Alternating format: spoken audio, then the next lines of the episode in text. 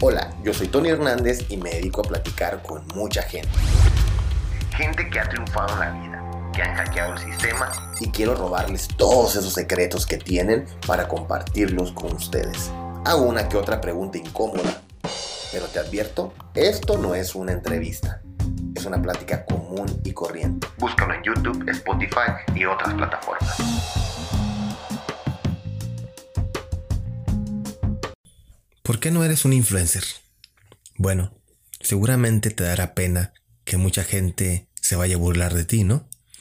Que vayan a decir, este que se cree, de seguro se cree influencer. ¿Y qué tiene? A ver, ¿y qué tiene si si fueras un influencer? Esa es la pregunta que te hago, porque créeme que lo eres. No importa, a veces influimos en 10 personas y es suficiente. Hay gente que influye en millones y con puras bobadas. Así que no te preocupes, tú eres un influencer. Y aquí te voy a decir cómo. Bienvenidos al podcast de Tony Hernández, un espacio donde escucharás las cosas como son. Aprenderemos juntos a ser mejores personas persiguiendo nuestros sueños. Demostraremos que el dinero no es la felicidad, pero definitivamente te ayuda a vivir con calidad. Comenzamos. Primero que nada, tenemos que definir qué es un influencer y qué tipos de influencer existen, ¿no? Claro que hay influencers que naturalmente por su carrera o por lo que ellos hayan llegado a hacer en su vida, pues se convierten en ese líder de opinión o de su tema. Por ejemplo, alguien de una telenovela, ¿no? Que toda la vida salió de galán.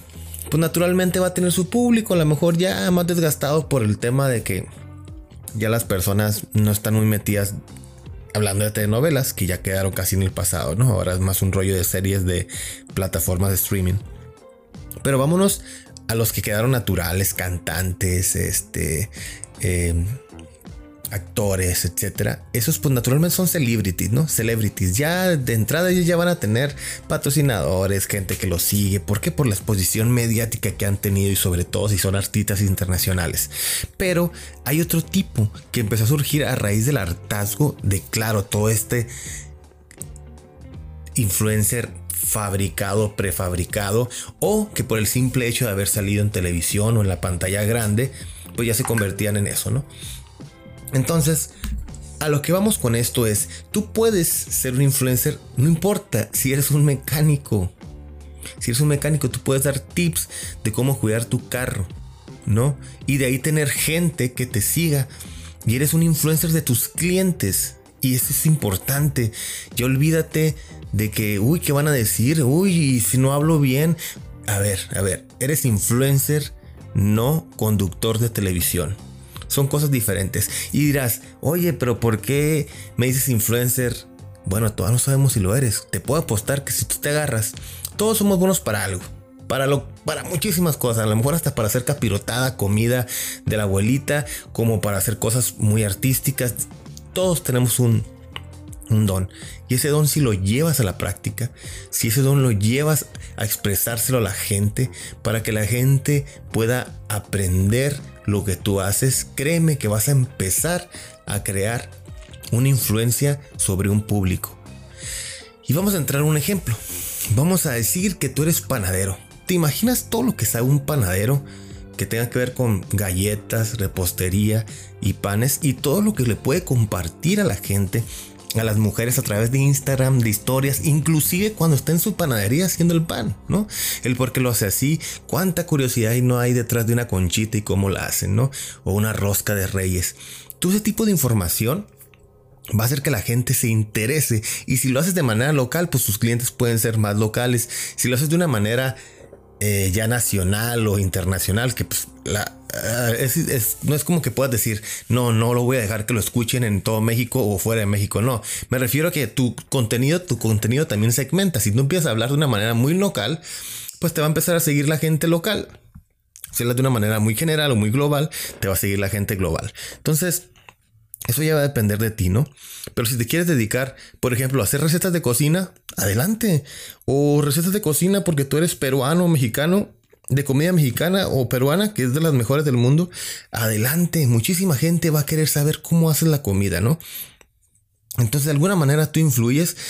Y por influencer no se refieren a ser un carita, una estrella de Hollywood o un artista famoso. No, hay influencers que, que desde su rubro, desde su esquina, haciendo viajes, eh, haciendo arte, haciendo manualidades, eh, haciendo, platicando, o simplemente tienen un hobby por alguna ciencia ficción, etcétera, ellos pueden estar influyendo y tener un público ávido de esa información que tú le vas a estar descifrando. Así que sea lo que sea que te dediques, seas costurero, seas sastre, costurero, mecánico, un geek, un ingeniero, alguien que hace, que arregla computadoras, desde cualquier ángulo, dando tutoriales, enseñando a la gente lo que tú sabes, créeme que te puede funcionar.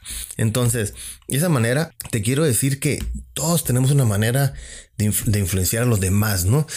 Aquel que es fashion, aquel que es fitness, aquel que simplemente entretiene con historias. Hay muchísimas historias, aquellos que hacen videojuegos, aquellos que la dan de turistas, de foodies.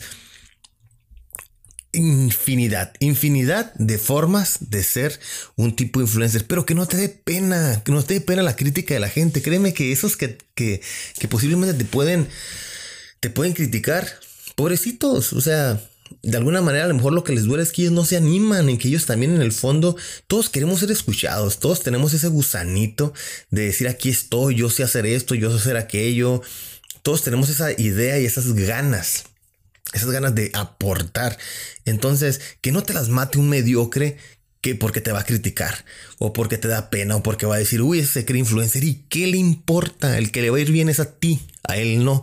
Entonces, no, no, no escuches ese tipo de gente no escuches esas críticas o no te escuches tu cerebro cuando te diga eso y más bien tú aviéntate y los primeros veces a lo mejor no lo vas a hacer tan bien como tú crees, no importa. Eso no importa.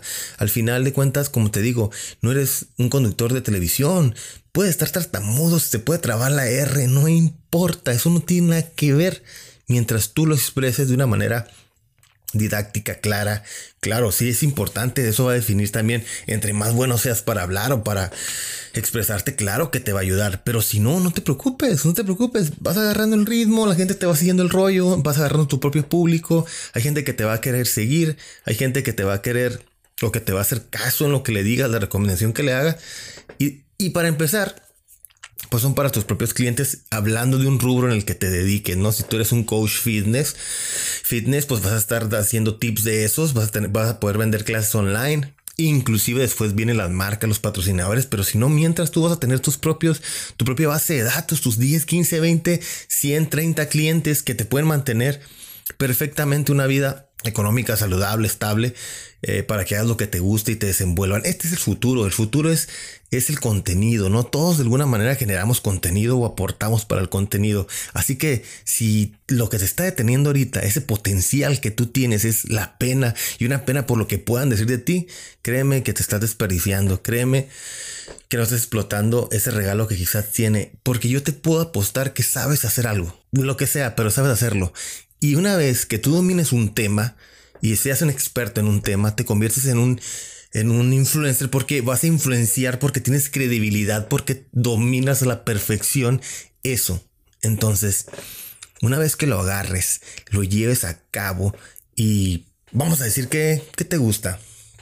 Tú sabes cómo tratar piel y zapatos. Imagínate cuánta gente tiene zapatos o tiene bolsas todo, todo mundo. Entonces, si tú tienes tips de cómo dejar tus zapatos bien bonitos, cómo cuidarlos, y les hablas de la historia del zapato, del tipo de tela, del tipo de pieles, el tipo de zapato, tipo de horma, vas a tener una plática muy interesante. Y vas a tener marcas que te van a querer patrocinar. Vas a tener gente que le gustan los zapatos que van a querer aprender de ti.